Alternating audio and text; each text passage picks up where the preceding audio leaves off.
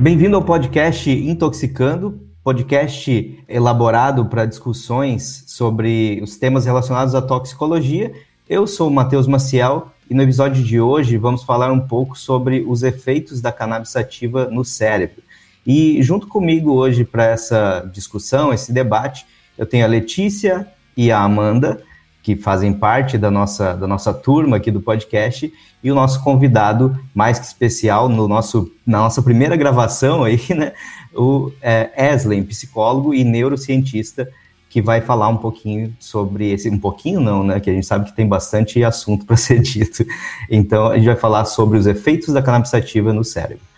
Letícia e Amanda, queiram se apresentar, por favor? Oi, meu nome é Letícia, sou acadêmica de biomedicina e estou no penúltimo período. Meu nome é Amanda, eu tenho 21 anos, estou na sétima fase do curso de biomedicina da Católica de Santa Catarina.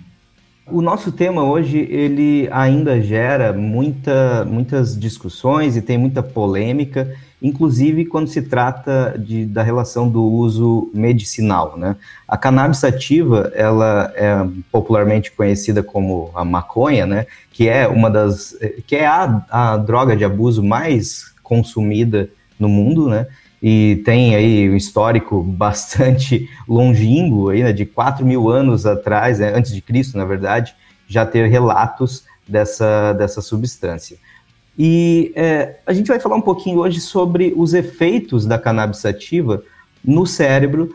E para isso, então, eu, eu peço para que o Wesley, é, depois você me ajuda de novo com, com o sobrenome Wesley, é, Delanagori. Delanogari. É Delanogari. Boa. Aí, eu, eu, até o final eu aprendo. Boa. Então, Wesley, é, começando, é, você poderia se apresentar para nós? Bom, boa noite, bom dia ou boa tarde, dependendo do momento que você está ouvindo isso. Eu me chamo Wesley Delanogari, eu sou psicólogo e neurocientista. No, fiz mestrado e atualmente estou terminando doutorado na Universidade Federal de Santa Catarina.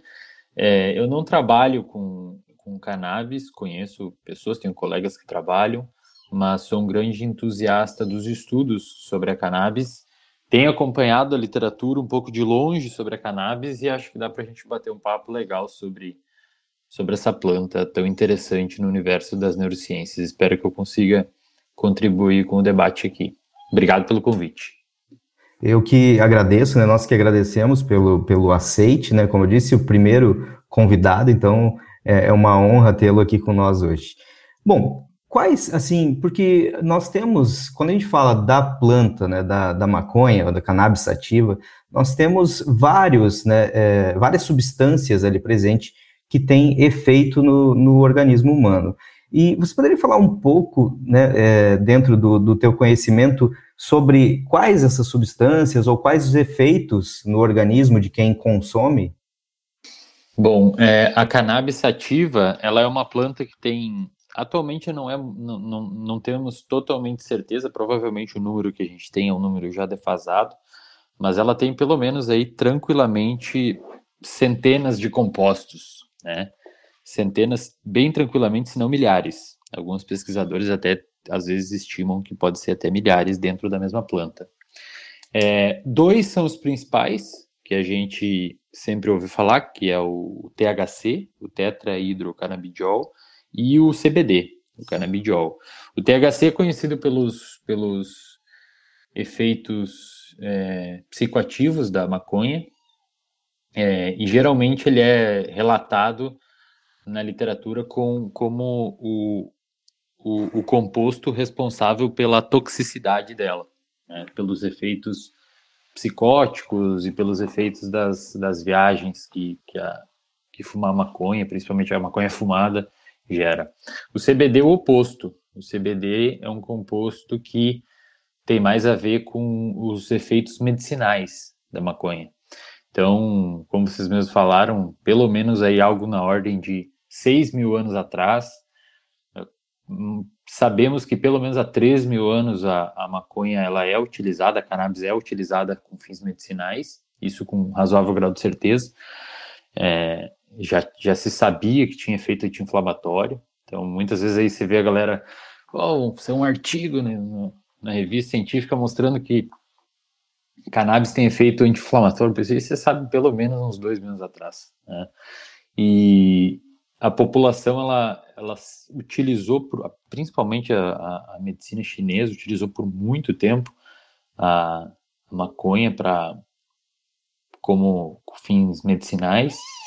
É, vocês vão ver uns miadinhos aqui, que é o gatinho que tá aqui no meu colo, tem que fazer carinho senão ele chora. E. e é, o... eu, eu, eu tô com, com, com a Amora aqui do meu lado também. Ela não, ela não tá no meu colo, mas espero que ela não comece ela aqui. Às vezes ela participa também. Sempre é e, é bom, né? É.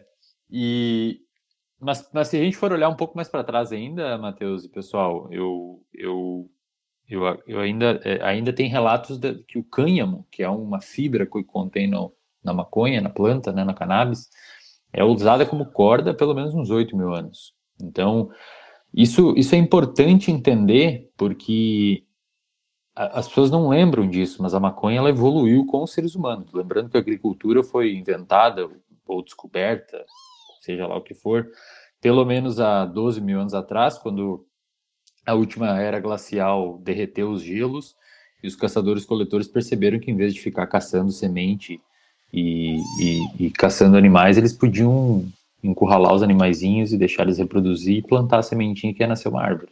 Então a agricultura formou daí, desde então a maconha, a, a cannabis sativa acompanha o homem, né? Uh, se, seja utilizando como matéria-prima para corda, para os veleiros e tudo mais, seja como planta tanto para induzir estados alterados de consciência, pelo, principalmente pelo THC, quanto pela medicina, tratando dor, tratando inflamação, tratando uma série de, de, de doenças com, com os outros princípios ativos. Hoje, o, o mais estudados, o mais estudado para efeito pró-saúde é o CBD, embora existam já evidências mostrando que o THC em baixas doses também, também tem efeitos medicinais interessantes. Uh, então, a maconha ela não é uma coisa nova, tá? A maconha, o, o, o neurocientista Siddhartha Ribeiro diz que a maconha é para as plantas o que os cachorros são para os animais, para o ser humano. A gente selecionou, a gente inventou a maconha, a gente selecionou as melhores, a gente foi plantando as que, for, as que eram mais interessantes para o ser humano, e, e replantando e replantando, então a gente domesticou a maconha. Assim como a gente domesticou tomate, a gente domesticou pepino, a gente domesticou laranja. Se você vê um tomate selvagem, que tem em algumas regiões da Amazônia e outras partes do mundo, é uma frutinha minúscula, que é, não tem nem como comer aquilo, não alimenta ninguém. Os tomates hoje em dia são tomates grandão, a gente, domestica, a gente domestica isso. Aonde o ser humano passa, ele muda o local. E com a maconha não foi diferente a cannabis sativa cresceu e evoluiu com o ser humano fruto da seleção do ser humano. Ela foi criminalizada ali na década de 30, né, uh, nos Estados Unidos e, e, e, e isso continua até hoje em alguns países. Então, a planta tem hoje pelo menos centenas, conhecidos centenas de, de compostos, sendo os dois principais estudos o THC e o CBD, mas há aí alguns pesquisadores que sugerem que se não, tem milhares. Muito, muito interessante é, essa história, né, essa história da, da cannabis mesmo na, na sociedade em si, ela vem de muito tempo, e isso, o uso do cânhamo realmente, né, eu acho que, é, pelo que você disse, são os registros mais antigos, eu acho que vieram a partir daí, né, então o uhum. interesse pela planta, eu acho que é a partir da fibra dela, né. Uhum. Exatamente, exatamente. Tá, é, bom, Pensando na, na, na questão terapêutica, então o CBD é que é o principal estudado. É o principal e, estudado. Em relação à, à questão toxicológica, o THC realmente né, é o que aparece mais na literatura, é o que tem, de fato, mais efeito toxicológico uhum. é, dessa, dessa substância. E, assim, nós temos tanto efeitos a curto prazo quanto a longo prazo. Né? Então, a curto prazo, uh, efeitos, lógico que isso vai variar demais de acordo com a dose, de acordo com, com o próprio organismo, né, em si, né, que, que com certeza, né, que recebe, mas basicamente efeitos como relaxamento, bem-estar, euforia, uhum. é, sensação, né, percepção sensorial aumentada, é, entre inclusive perda de memória, entre outros. Uhum. E a longo prazo tem vários efeitos que são mais difíceis, eu acredito, de serem é, estabelecidos justamente pela, pela questão de irregularidade do uso, né? É, eu digo irregularidade em questão de regularidade no uso em si, né? Não sei, claro. Então, é, né, depende da frequência do consumo, mas é, são relatados é, efeitos no sistema respiratório, cardiovascular e, como você mesmo disse, as psicopatias. E, assim, o que você tem a, a falar sobre isso especificamente? em relação a, a, ao desenvolvimento de algum problema devido ao fumo? Isso, ao longo prazo, porque a gente tá. sabe muito desses efeitos a curto prazo, certo? Uhum. Mas e a longo prazo, o que, que ela pode representar? Tá, eu preciso fazer duas reflexões para responder essa pergunta. Ótimo. A primeira reflexão é que é uma reflexão, é uma reflexão um pouco do ponto de vista mais social e político, tá? O que significa isso? Quando você toma uma lata de cerveja, é, é, eu particularmente sou um grande admirador da cerveja, você sabe o que tem na lata de cerveja, né? Você sabe que tem tantos por cento de álcool, você sabe qual a água que foi usada, você sabe se a, que a lata foi lavada, você sabe que ela foi higienizada e ela chegou até você em tal marca que você pode reclamar se não for daquele jeito que se diz ser. E existe, uma, existe uma, um pessoal que se propõe a cuidar isso para você. E isso só acontece com algo que ele é regulamentado. Então você tem segurança no consumo, tá? É, quando você fuma cigarro, você sabe o que tem ali também, pelo menos teoricamente deveria saber. Quando você ingere algum outro tipo de, de, de droga. Lembrando que a maconha é uma droga ilícita, né? Mas a gente tem drogas lícitas, como o próprio álcool e cigarro. Se fosse falar um pouco mais ainda, tem o açúcar. E um pouco mais tem a cafeína, que é a substância psicoativa mais consumida do planeta né? E que causa dependência também, inclusive abstinência. Quem toma café todo dia e fica um dia sem tomar e dá dor de cabeça, está passando por uma abstinência de cafeína. Embora muitas vezes isso é meio doloroso escutar, porque a abstinência se, se, se reflete muitas vezes ao uso de droga, né? Mas é uma substância psicoativa. É... Então, o grande problema, é, pessoal, é que é que você você não tem como saber o quanto de THC e quanto de CBD está usando, ou está fumando, ou está comendo no bolinho em uma maconha aqui no Brasil. Isso porque não é regulamentada. Eu tenho pacientes lá nos Estados Unidos que eu atendo é, na, na clínica que eles utilizam maconha, utilizam cannabis, porque compram na farmácia na esquina de casa ou nos, nos, nos, shop, nos, nos free shop de, de, de, pode fumar dentro. E ele chega lá e fala: Eu quero uma maconha com tanto CBD e tanto THC, porque hoje eu quero usar para tal fim e não para tal. Simples. Simples assim. Aqui no Brasil não tem. Aqui você sobe o morro, compra um, um negócio de maconha e sabe lá o que você está fumando. Se é cocô de cavalo ou se é cannabis sativa mesmo. E se for cannabis sativa, não se sabe quantos por cento de cannabis sativa tem naquilo que você está fumando e não se sabe quanto de CBD e THC tem naquela cannabis sativa. Então, talvez a única coisa que não se fuma realmente é a cannabis sativa. Isso é um problema do ponto de vista de saúde pública, né? Porque não tem como você controlar, portanto, é impossível você saber quais os efeitos e, portanto, é impossível você implicar algum tipo de causalidade. Essa é uma primeira reflexão. Então, não sabemos o que os nossos adolescentes, o que as crianças e o que os adultos estão ingerindo aqui no Brasil, por conta, isso é uma opinião minha, de, um, de uma ignorância científica do povo brasileiro e da, até muitas vezes da academia brasileira. Tem histórias de professores, grandes autoridades no uso da, no, no estudo da cannabis, que já fizeram congressos científicos para debater cannabis e tiveram que prestar é, é, depoimento em delegacia por. A polícia entrou lá, levou o professor, isso aconteceu lá no Rio Grande do Norte, se não me engano. Levou o professor, ou em São Paulo, levou o professor para a delegacia, é, alguns anos atrás, para prestar depoimento por, é, por falar que ele estava induzindo ao uso, fazendo apologia ao uso. Isso é realmente lamentável, um país extremamente ultrapassado nessa pauta.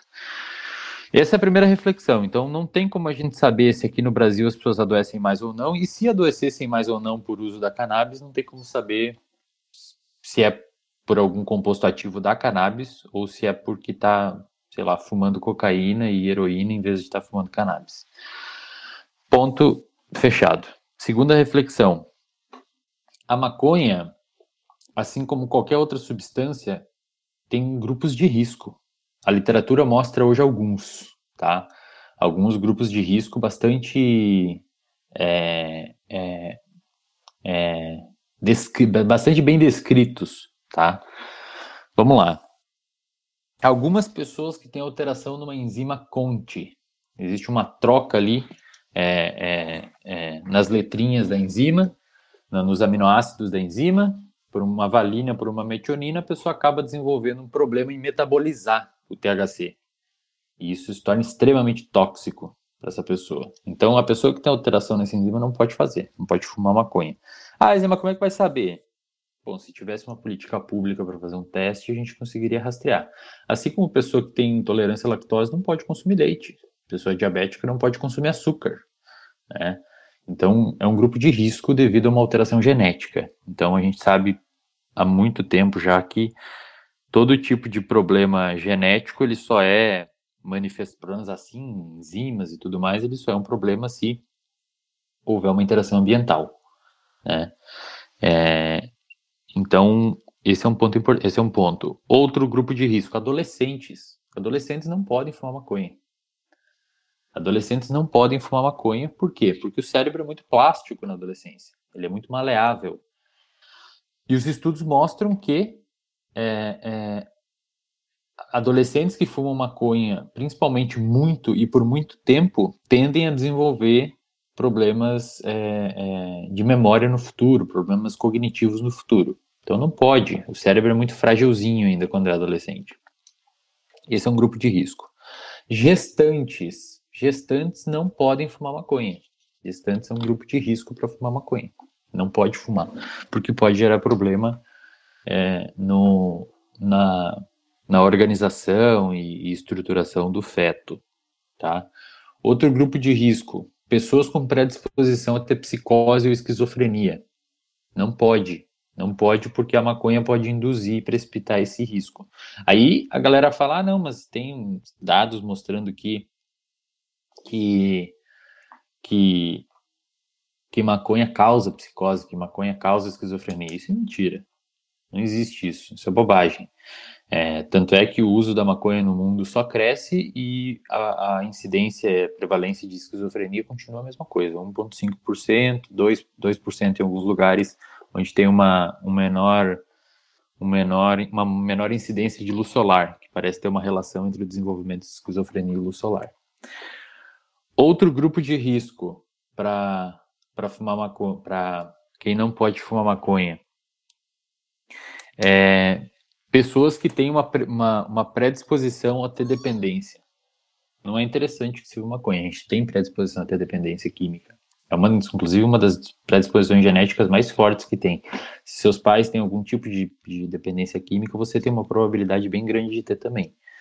Então, e dependência química é uma doença crônica, não tem como curar, tá? Você o seu cérebro cria uma série de mecanismos de associação de prazer com pistas ambientais e você vive com aquilo ali para sempre. Não tem, não tem muito o que você fazer. Tá? Então, a não ser prevenir. A pessoa que vai alcoólatra, ela vai ser uma pessoa dependente química para sempre. Ela tem que evitar o, o contato com, com as pistas ambientais que desencadeiam aquela memória de prazer para evitar que isso gere motivação. Isso é uma outra discussão lá. Então, é, o que, que a literatura tem mostrado, respondendo mais objetivamente à pergunta? Existem grupos de risco, assim como qualquer outra substância, assim como açúcar, assim como leite, assim como álcool, e perceba inclusive que os grupos de risco para uso de maconha são os mesmos que para o álcool. E a maconha e o álcool foram, foram criminalizados na mesma época. Lembra da, da época da lei seca? Onde a galera. Inclusive, olha que interessante, na época da lei seca, o que, que acontecia? a galera é, é, é, lá nos Estados Unidos não, não podia vender álcool, em 1920 por aí. polícia batia em vários galpões, a galera destilava álcool e tudo mais. E o que, que a galera fazia? Há relatos das pessoas injetando álcool na veia para conseguir ficar bêbado. Por quê? Porque o álcool era criminalizado, não podia. É exatamente o que acontece com a maconha hoje. A galera sobe morro para comprar porque é criminalizado. Criminalizar não vai evitar o consumo. Esse é um ponto importante. Criminalizar a guerra às drogas é uma guerra perdida. Só é ver o que está acontecendo no México. Em 2006, houve uma extrema repressão policial e do quartel contra os cartéis de droga. E a expectativa de vida baixou quase dois anos naquele ano, de tanta morte que aconteceu, e não teve um presidente que durou mais que seis, oito meses no poder, devido à repressão dos cartéis. Então, queimar plantação de papoula de, de, de, de, de folha de coca no, no, na Colômbia, três semanas depois aparece em outro lugar. Guerra às drogas não funciona. Isso foi uma coisa que surgiu com Nixon nos Estados Unidos e se perpetuou até hoje aqui no Brasil, ainda tem. Então, não tem como você. O que, o que tem que ser feito é uma educação sobre esse tipo de uso e principalmente proteger quem é do grupo de risco, como mencionei anteriormente, assim como se faz com o álcool. Eu me alongo um pouco nas respostas, desculpa aí, pessoal. Imagina. É. Tá muito bom de escutar. Exato, era o que eu ia dizer. É muito, é muito bom de ouvir. Pode ficar tranquilo e pode se alongar o quanto quiser. Depois de entender isso, a gente queria saber qual a diferença da neurotóxica entre a cannabis ingerida e a cannabis fumada. Uh, a ingerida seria como? Através de bolinho, biscoito, ah, tá. essas coisas assim. Neurotóxica, neurotóxica acho que não teria nenhum tá? É, acredito que a fumada tem mais problemas é, é, do ponto de vista de cardiorrespiratório, né? Do sistema respiratório, principalmente. Que, inclusive, muitos pesquisadores que trabalham com cannabis sugerem fortemente que devesse haver uma política pública de distribuição piqueira, é, que previne câncer de boca e e, mas neurotóxica não. A gente tem um sistema dentro do nosso cérebro chamado sistema endocannabinoide, que é um sistema que responde a, canabino, a, a canabinoides endógenos. Ou seja, nesse podcast que eu fui sábado, eu falei uma frase lá, a galera até fez um corte, tá, bom, tá bombando no YouTube. Eu falei que você tem maconha no seu cérebro mesmo que você não fuma. Vocês têm, vocês têm, todos nós temos endocannabinoides endógenos, que são que tem efeitos incríveis, estão sendo cada vez mais estudados. O sistema endocannabinoide por si só é, é, extremamente lindo e extremamente complexo. Vocês devem muito bem lembrar na aula de fisiologia neural ou algum tipo de coisa assim que vocês tiveram na graduação, que a sinapse normalmente ocorre o transporte de informação lá nos neurônios por meio de sinapses químicas, em grande maioria no sistema nervoso central, embora existam as elétricas, são bem pouco, bem pouco estudadas.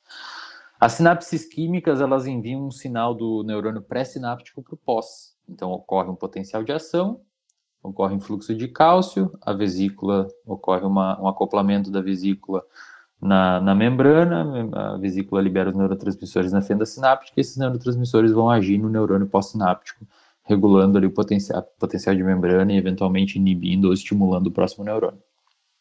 No sistema endocannabinoide, é o único sistema no cérebro que essa, essa parada ocorre ao contrário.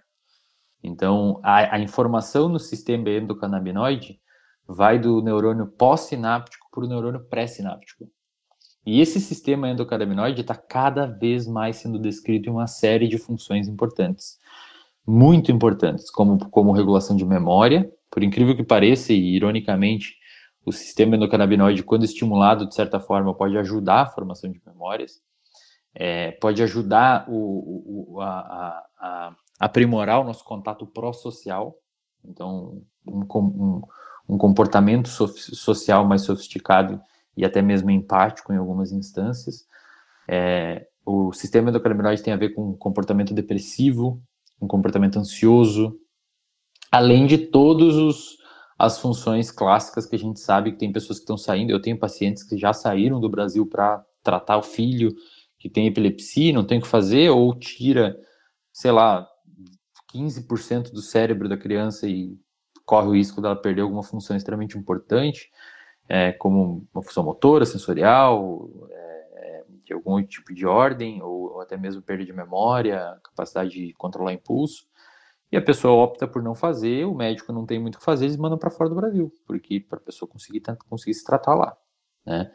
Então, desde a década de 80, mais ou menos, quando os pesquisadores lá em Israel, é um pesquisador chamado Michelin, se eu não me engano, é, como é que é o nome dele?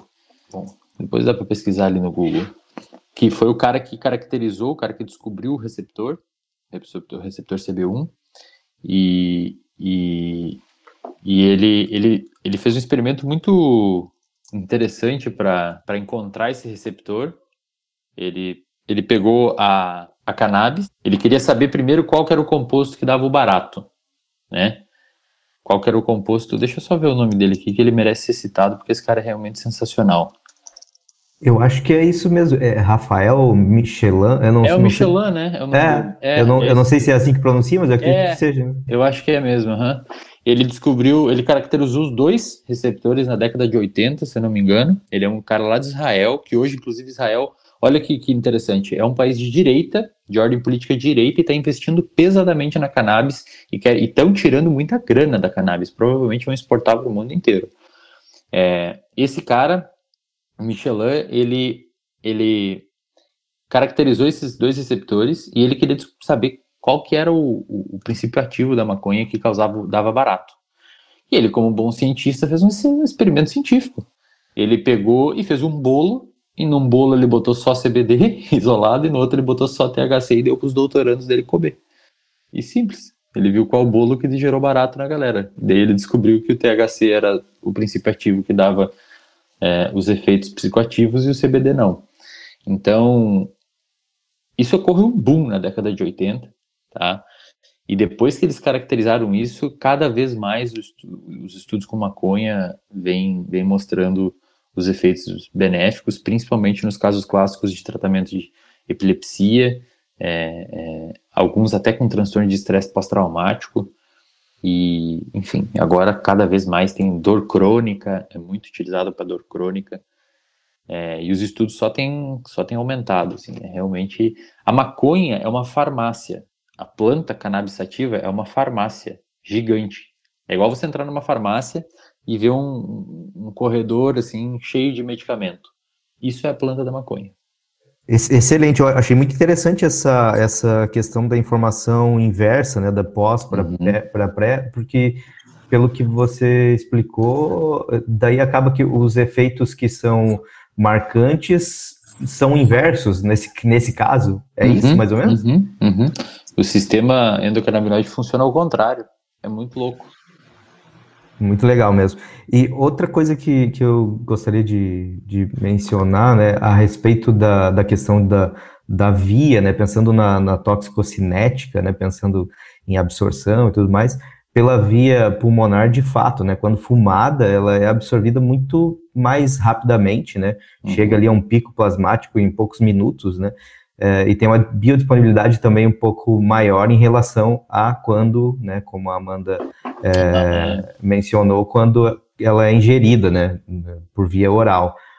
É, e, e, nesse caso, os, os efeitos a longo prazo, apesar que eu não sei se teria isso como, como ter um, não sei se teria estudo acerca disso, em relação aos efeitos a longo prazo por essas diferentes vias. Eu acho que não, não tem isso, né? Não sei, Matheus. Realmente é não sei. Muito específico. É, muito específico. Na realidade, assim, uma coisa que vale a pena pontuar. Eu, obviamente, vocês já devem ter percebido, eu sou um cara a favor da, da legalização da maconha. Uhum. Não só da descriminalização, que são coisas diferentes. Sim. É, é, mas é, é importante falar que hoje não tem nenhum protocolo de tratamento para, por exemplo, transtorno psicológico que utilize cannabis. Então, uhum. os protocolos padrão ouro ainda são é, ajuda psiquiátrica e ajuda psicológica. Só para deixar claro para quem está ouvindo e para qualquer outro tipo de transtorno também existem outros tratamentos de primeira linha. É, mas infelizmente muitas pessoas na comunidade médica negligenciam, inclusive nem sabem que existe esse sistema endocannabinoide.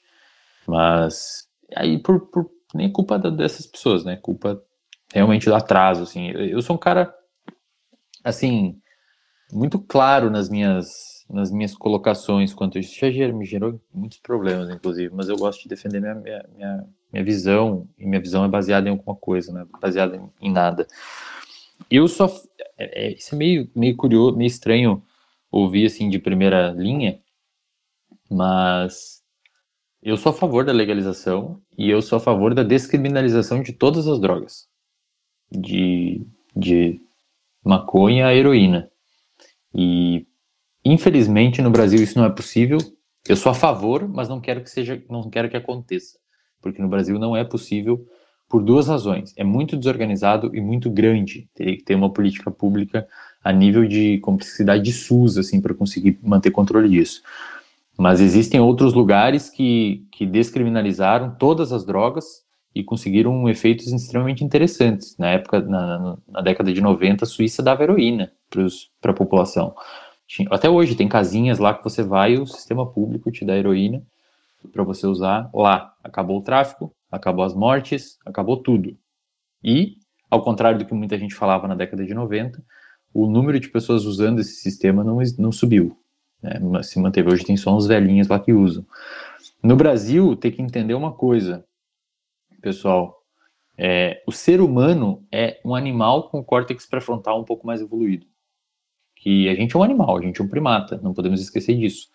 Tirando a parte de fora do nosso cérebro, a área cortical, principalmente a frontal, que é a que está atrás da nossa testa, que é responsável por fazer o que a gente está fazendo agora, memória de trabalho, funções executivas, organização de pensamento, controle de impulsos, Tirando essas regiões mais corticais, o resto do nosso cérebro é muito parecido com qualquer outro mamífero, cachorro, gato, e a parte mais interna ainda do cérebro, lá perto, próximo ao tronco encefálico, é muito parecido com outros animais. Então, nosso sistema responsável por controlar medo e disparar emoções é muito parecido com o um papagaio, ou sei lá, de um, um pássaro, qualquer, qualquer outro animal. É, então, o ser humano é um animal que cresceu na natureza é, em contato com muitas substâncias. E depois, devido a essa organização cortical mais complexa, a gente começou a determinar o que é bom e o que não é. Infelizmente, especialmente no, no aspecto da maconha, é, erraram o tiro. Por quê? Porque o álcool e o cigarro são extremamente mais aditivos, tem potencial bem mais aditivos que a cannabis. E tem e a cannabis, ao contrário de que muita gente acha, não é uma porta de entrada para as drogas mais pesadas. A cannabis, inclusive, tem professores que mostram alguns estudos bem interessantes aqui do Brasil. Eu não lembro o nome agora, faz tempo que eu estudei esses temas, por isso que eu não lembro os nomes.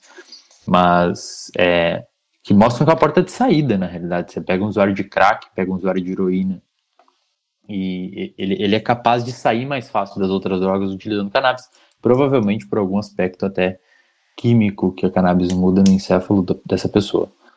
Mas, mas ou seja, tem que, tem que ver, é, a gente tem que sempre ver no aspecto antropológico para conseguir entender, né? Porque se fosse ver a nível, a nível específico dentro do nosso país, a gente estaria aqui descendo pau numa planta que provavelmente tem muito ainda nos, a nos oferecer de, de coisa boa dentro da, da medicina. Você, você mencionou ali no, no, anteriormente da questão do controle, né? Que a gente não tem de fato como é, relacionar aí uma, uma causa, de, de, relacionar uma doença com o consumo, até pela questão de não ter o controle de qualidade, digamos assim, do uhum. produto que é consumido. Uhum. E daí até você mencionou é, sobre a indústria, que de fato tem né, diversas legislações que controlam isso e, e, e, fiscalização e tudo mais, e ainda assim a gente encontra irregularidade,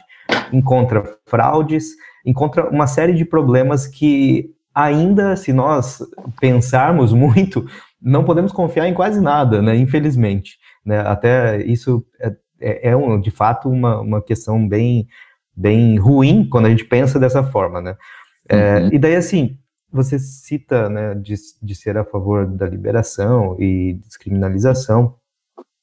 E nesse caso, em termos de, de, de, da questão social especificamente, porque de fato a gente está falando de um problema que apesar de todos os benefícios, a gente tem um problema com as drogas, a questão social mesmo. Uhum. É, você acha que isso poderia, né, e daí, claro, né, considerando o Brasil, ou, talvez fazendo uma relação com um país mais desenvolvido, isso seria de fato uma, uma talvez uma saída para corrigir ou para, sei lá, não sei se a palavra certa seria essa, ou, mas o problema social, corrigir o problema que, social? Eu acho que se, o problema social, assim, geral, não, tipo a pobreza. É, não, é. Mas digo... no aspecto de droga, isso. acredito que sim, Matheus. Eu sou um cara muito entusiasta com isso. Por quê? Porque a pessoa seria educada sobre o que está consumindo. É Entendi. É igual, é igual DST. Uhum. É, é, se você mantém. Aqui, tem um, tem uma, um Roda Viva do Drauzio Varela, de 1994. Eu convido a todos a assistir, tá no YouTube. Ele foi em 94 e 95. Ele trabalhava no, na época, no, no, ainda trabalha de voluntário. Cara, o Drauzio Varela é um cara sensacional. Assim, ele é um, ele merece todo o respeito. Ele ainda trabalha de voluntário nos presídios, mas na época também trabalhava. E engraçado que ele já era velho, naquela, né, ele já era velho quando novo. Em 94 eu estava nascendo e o cara já estava fazendo um trabalho sensacional. E aí corre maratona até hoje, 70 e poucos anos, corre maratona de Nova York, quase corria, né? Quase todo ano. E ele estava lá no Roda Viva defendendo o uso da camisinha. Isso é nós daqui 20 anos falando da maconha. E eu espero que esse podcast viva até lá, para olharem para trás e falar para nós assim, olha lá, aquela galera estava pensando na época. Porque você vê o Roda Viva, você fica a boca aberta.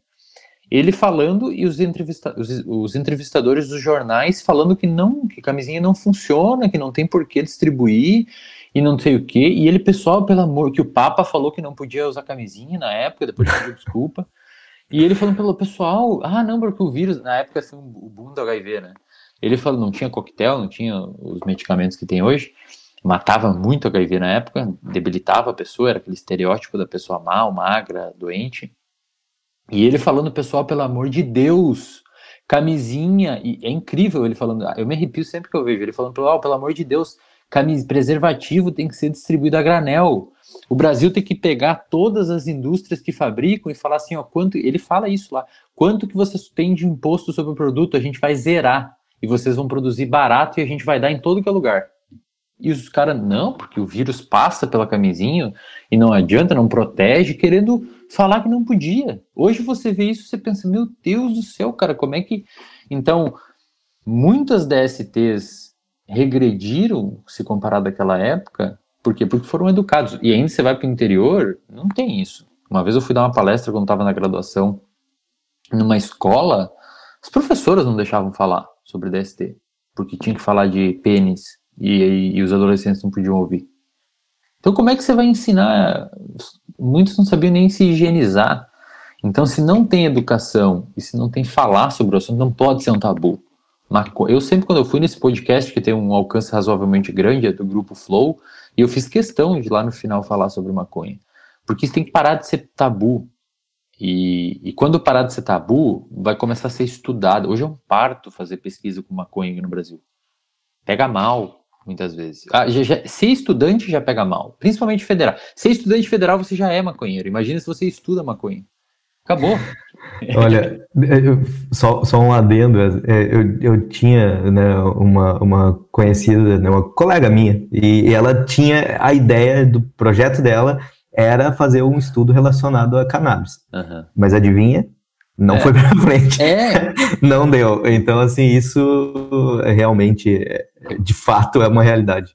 Mas eu acho que sim, Matheus, respondendo essa pergunta, sim. Eu acho que é, fazer o que fez com o álcool. Ah, Yasmin, mas daí tem adolescente que bebe álcool. Tudo bem, mas e se não fosse é, legalizado, ou descriminalizado, ou regulamentado? Vai saber, tá bebendo gasolina com Coca-Cola? E não tá bebendo, sei lá o que ia ter dentro de uma latinha de cerveja? é o preço que ia ser, ou como iam ter que obter isso, aonde iam ter que obter isso. Então tem que ser. Os, os países que têm feito isso não se arrependeram. Sim. Ninguém se arrependeu. Você tem que ver os meus pacientes falando, Matheus, lá dos Estados Unidos. Eu não consigo acreditar. Ele fala assim: Wesley, eu chego na farmácia, tem um corredor só de coisas sobre maconha. Óleo para botar naqueles vaporizador de água para dormir, que os caras fazem uma concentração específica de, de, de substâncias ali para induzir sono. É assim, sensacional. é os caras estão utilizando toda aquela, aquela farmácia que está dentro da planta a favor. E aí, se você for falar é, um pouco mais além do, do de, sobre plantas, qual medicamento hoje que não veio de alguma planta? Ou de algum, sabe, aspirina, morfina, isso acho que tudo vieram de, de, em alguma instância de plantas. Então, a, a, parada da maconha a gente teve muito azar. Mais uma questão cultural mesmo. É, né? isso, que... isso alicerçado nos Estados Unidos. Os Estados uhum. Unidos começou com a guerra às drogas, que aparecia o, o, o, o, presidente lá, que ele e a esposa dele no sofá todo florido. Uma vez eu gravei um vídeo, quando eu tinha um canal no YouTube sobre, sobre minha opinião sobre as drogas, deu uma hora. E aí eu lembro todos os nomes, agora não estou lembrando. Mas ali o presidente na década de 70, que começou a guerra às drogas, acho que foi até o, acho que foi o Nixon mesmo. É, é, que foi uma repressão contra o movimento hippie da época, né? É, e, ele, e ele fez a guerra às drogas, investiu muita grana, mandava avião para Colômbia para queimar campo de maconha, que a droga estava entrando em Miami, e não adiantou nada. O, a droga tem dados mostrando, tem uns dados bem legais na, em artigos da PNAS e em alguns outros bancos de dados, mostrando que na época o preço da maconha, o preço da cocaína só caiu nos Estados Unidos. Não, não aumentou, eles queriam que aumentasse para não ter consumo, pelo contrário. Por quê? Porque você não tem como vencer isso. É uma guerra perdida. Né? E aqui no Brasil é a mesma coisa. Me diz como é que você vai impedir. Aqui em Floripa, você anda na rua, tem pessoas fumando na rua. É praticamente legalizado na cara dura, só não é regulamentado. Não tem é como impedir, vai prender todo mundo? O fato também da, da proibição, da criminalização e, da, e de toda a, a fiscalização para prender esses traficantes e, e, impedir o tráfico, que é, como você disse, uma guerra perdida, é, faz com que também surjam novas substâncias que mimetizam o efeito daquelas uhum. e que é, talvez sejam mais é, potencialmente é, tóxicas ou, é, no, no, caso, causem mais dependência, tem um maior risco para aquele usuário que acha, às vezes, que está consumindo determinada substância e que, na verdade, é uma que ninguém nem sabe direito o que é. Né? Exatamente. Né? então, também tem essa questão, né, que é importante. Exatamente, perfeito. Letícia? Então, né, aproveitando, né, que a gente já está falando sobre esse consumo, sobre essa questão do fumar, né, a cannabis, eu gostaria de saber se essa questão da fumaça, se tem ação diretamente na massa branca e cinzenta do cérebro ou não, não tem um estudo ainda que foi provado. Teve uma, uma, um estudo muito famoso, que inclusive na época, depois de um tempo se descobriu, esse estudo é tipo aquele estudo da do feito por o, pelo cara lá, o Rickfield, se eu não me engano o nome dele é esse, que publicou na, na The Lancet em 2001 mostrando que a vacina tríplice causava autismo. E depois se descobriu que foi fraudado o estudo. Foi uma porcaria ele ter publicado esse estudo, porque mesmo os autores retirando o nome, ele tendo fraudado o estudo, ficou extremamente claro em em artigo superior, você entra lá no, no, no The Lancet, hoje o estudo está lá com retratado bem grandão em todas as páginas, em vermelho.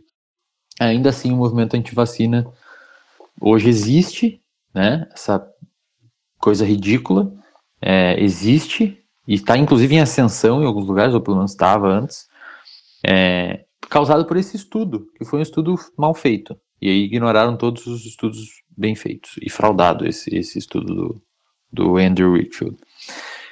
Em, na década de 80 também, é, fizeram um estudo sobre isso, Letícia, sobre fumar maconha e morte de neurônio. Essa é uma grande questão que sempre me perguntam quando eu vou palestrar, vou dar alguma aula e descobrem que eu sou neurocientista e por alguma razão falo de maconha. A maconha mata ou não mata neurônio? Pois é.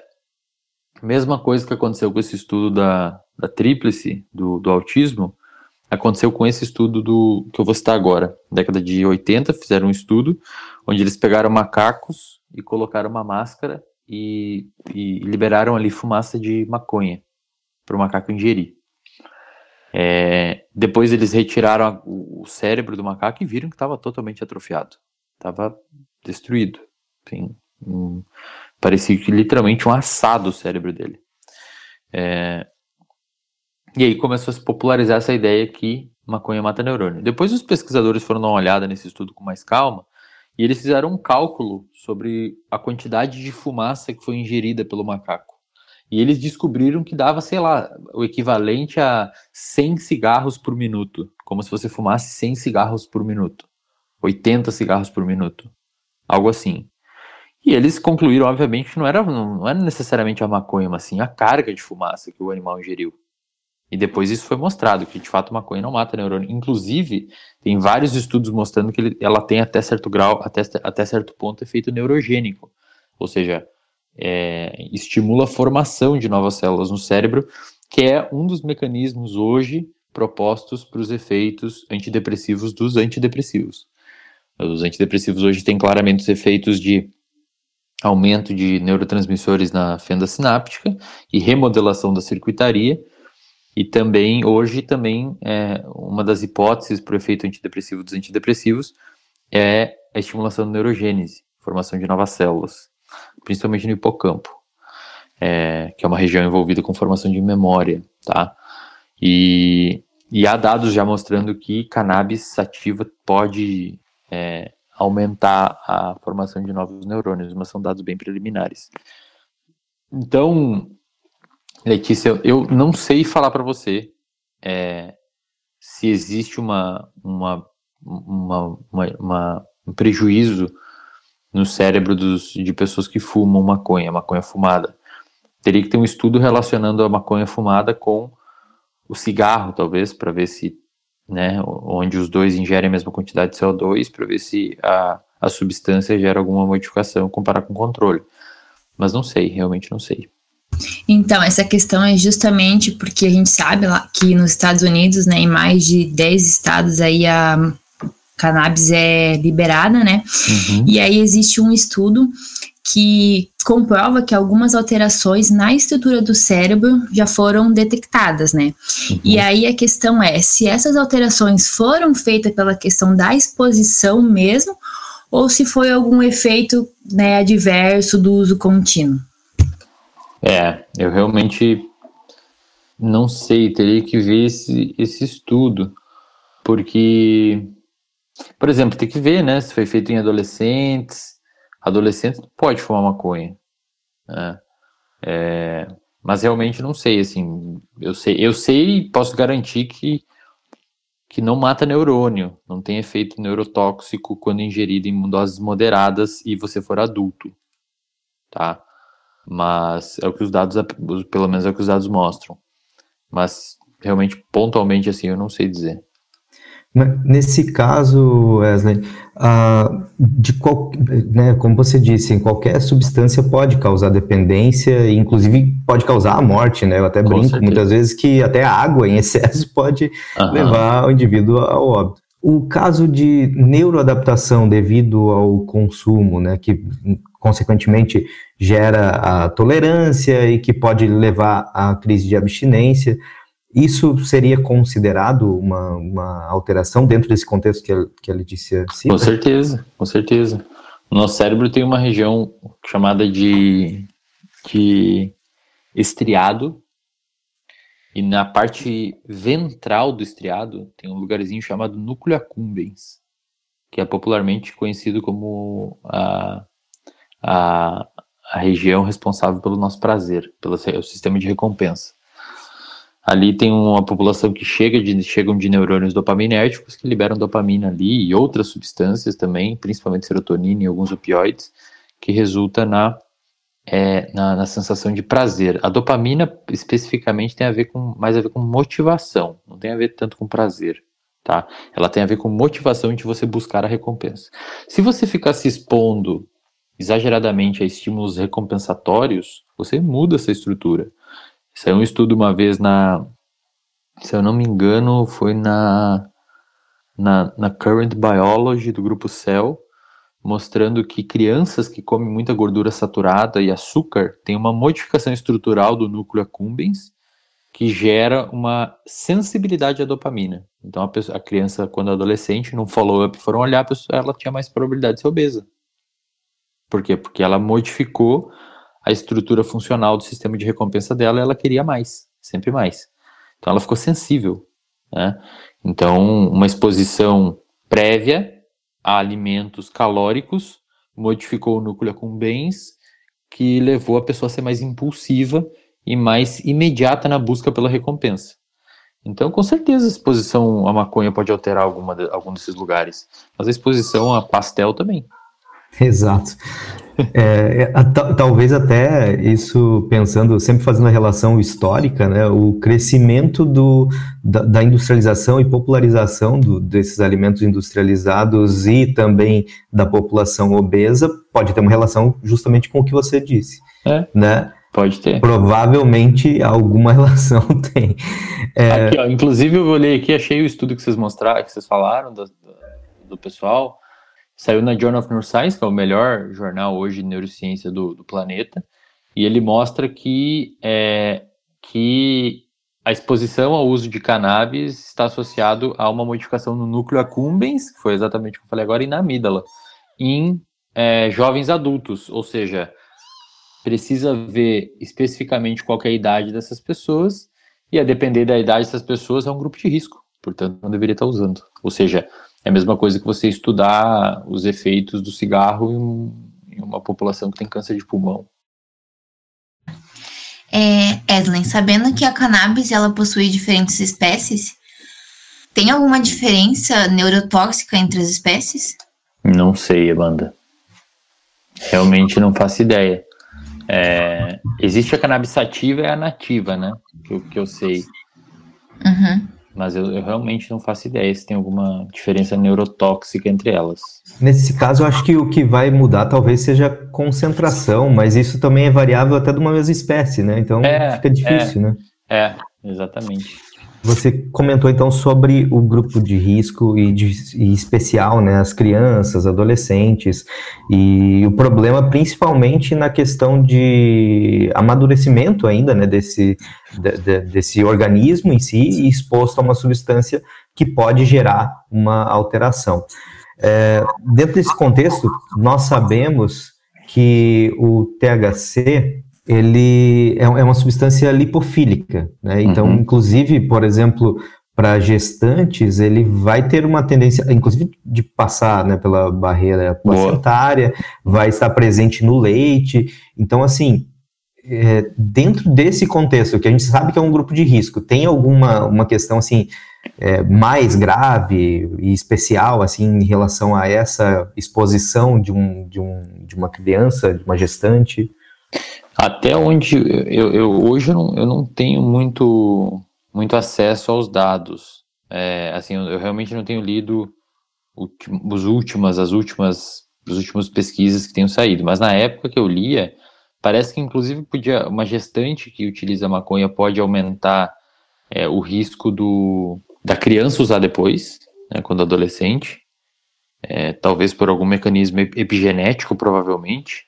Né? A gente sabe hoje, por exemplo, se você pegar uma mãe e estressar ela enquanto ela está grávida, a criança nasce com uma reatividade do eixo hipotálamo pituitário adrenal, que é o, eixo, o eixozinho lá HPA que, que responde a, é, envolvido com a nossa resposta ao estresse. Então, se estressou a mãe, epigeneticamente ela passa uma, uma alteração para o neném, que na adolescência vai virar um adolescente mais pistola, digamos assim, em outra, em outra língua. Isso é e... é importante saber, né? Exatamente. É. para a gente ter cuidado também. Né? Exato. E o contrário também. Se você pega uma mãe calma, a criança tende a nascer mais calma. Isso é verdade. Não é, é, é o ditado popular de vó, né? Não, não, fica assustando, não fica estressando a mãe que o neném vai nascer. É verdade. Avó, as vovós já eram mestres em epigenética antes mesmo da gente saber esses mecanismos direito de, de mediação. As, as vovós eram mestres em muitas coisas, né? Que popularmente falam falam, falavam, né? E que a gente depois vai ver tem de fato né, um fundo é. científico gigante. É. E, mas assim, então isso é, isso é importante e também é, parece que tem, tem alguma alguma alguma da, algum, alguns dados significativos mostrando que é, o, o neurodesenvolvimento da, da da criança pode ser afetado. Inclusive, tem alguns dados. Eu lembro uma vez que eu vi na revista Nature, na Nature Medicine, um artigo mostrando que parecia sugerir que o, o consumo, havia uma associação entre o uso, uma, o uso da cannabis por uma gestante e o desenvolvimento de autismo na criança. Então, definitivamente, gestantes não podem fumar maconha. Tá?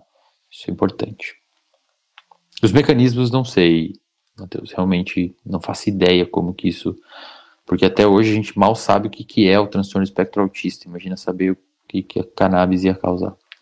Uma pergunta muito boa que eu gostaria de fazer sobre para o uso da, da cannabis para fins terapêuticos, né?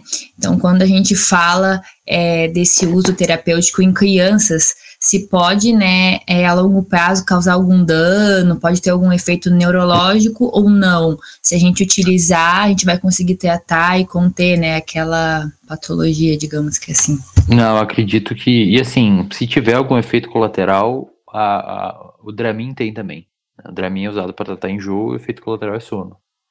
Se tiver um efeito colateral, muito provavelmente é menos nocivo que uma epilepsia numa criança. Então, é um cálculo que tem que ser feito.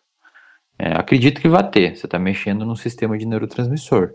Agora, se é um enjoo ou deixar, sei lá, a criança muda, provavelmente não é nada tão grave assim. Então, é, é, todo medicamento tem algum tipo de efeito colateral.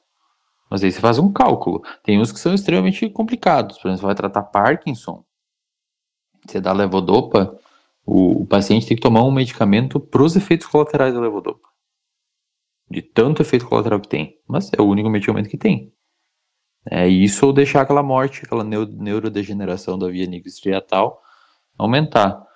Então, vai ter alguma coisa. Eu não sei se provavelmente não significativa, caso contrário, não seria aprovado como tratamento.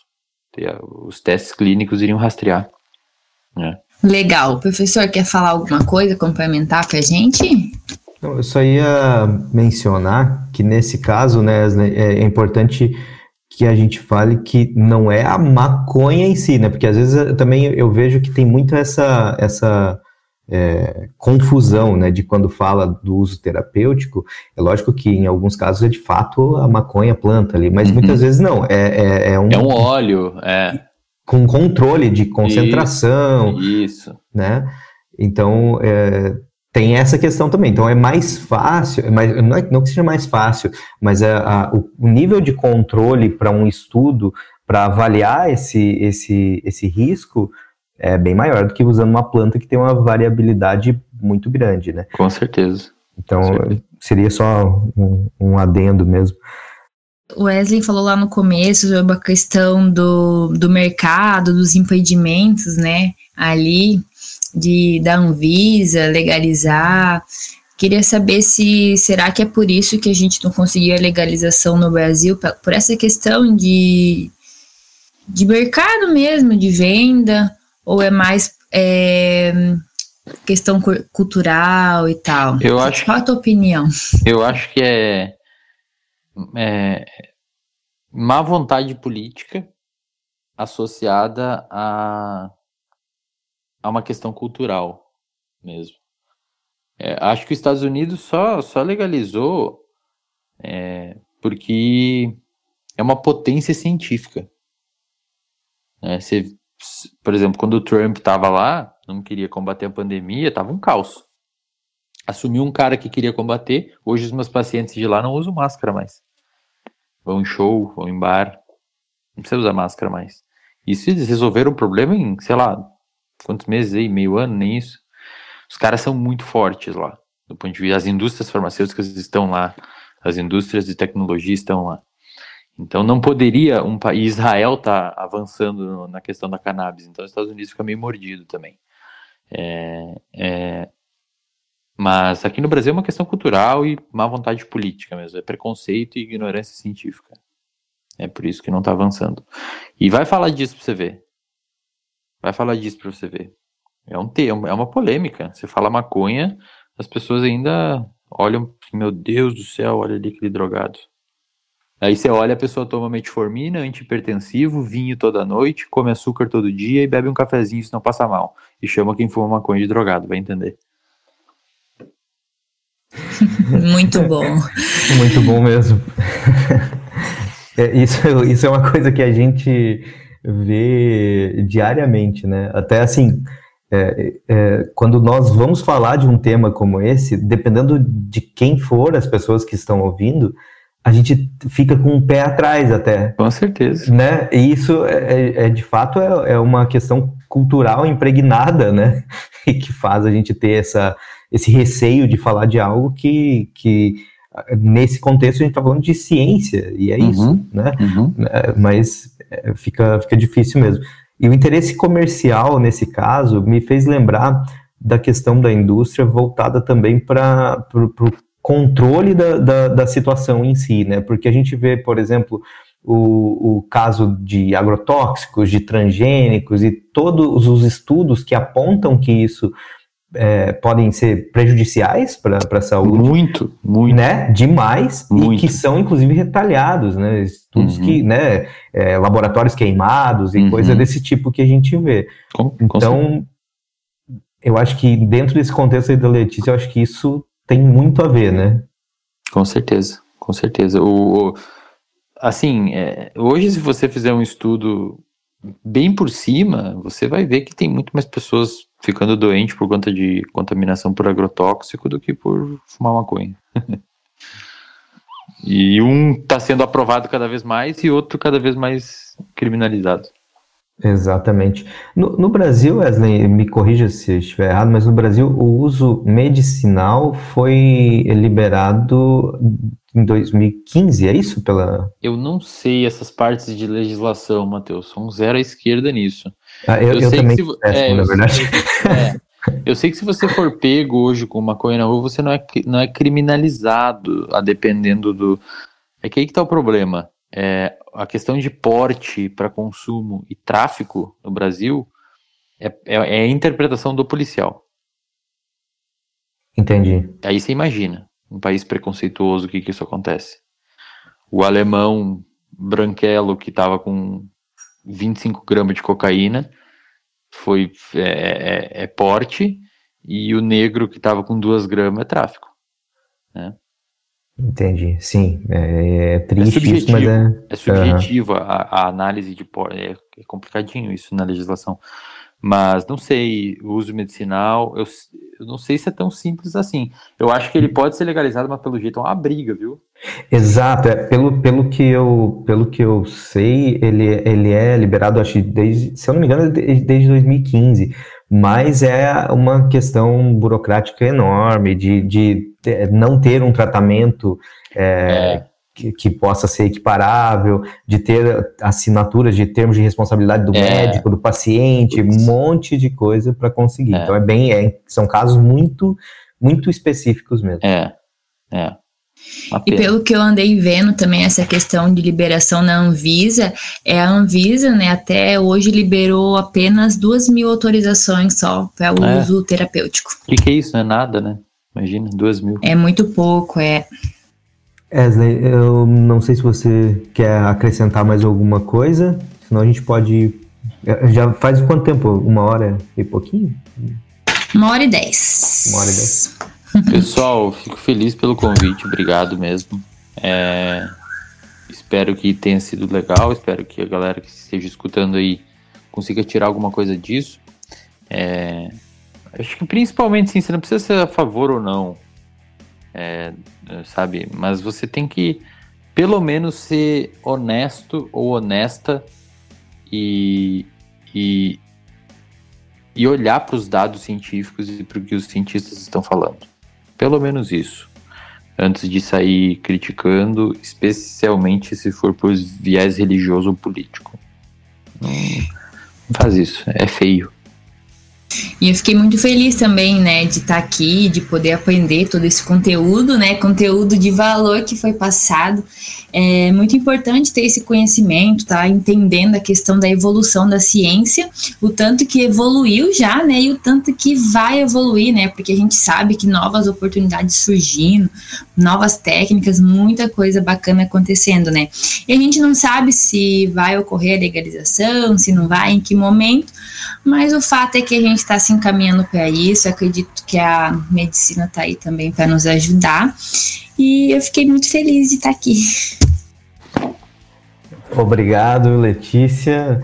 Obrigado, Wesley. Foi realmente muito enriquecedor. A Amanda gostaria de se despedir também? Sim, muito obrigada. Foi muito enriquecedor mesmo. Muita coisa eu não sabia e fiquei muito feliz de aprender isso. Obrigado, pessoal. Valeu.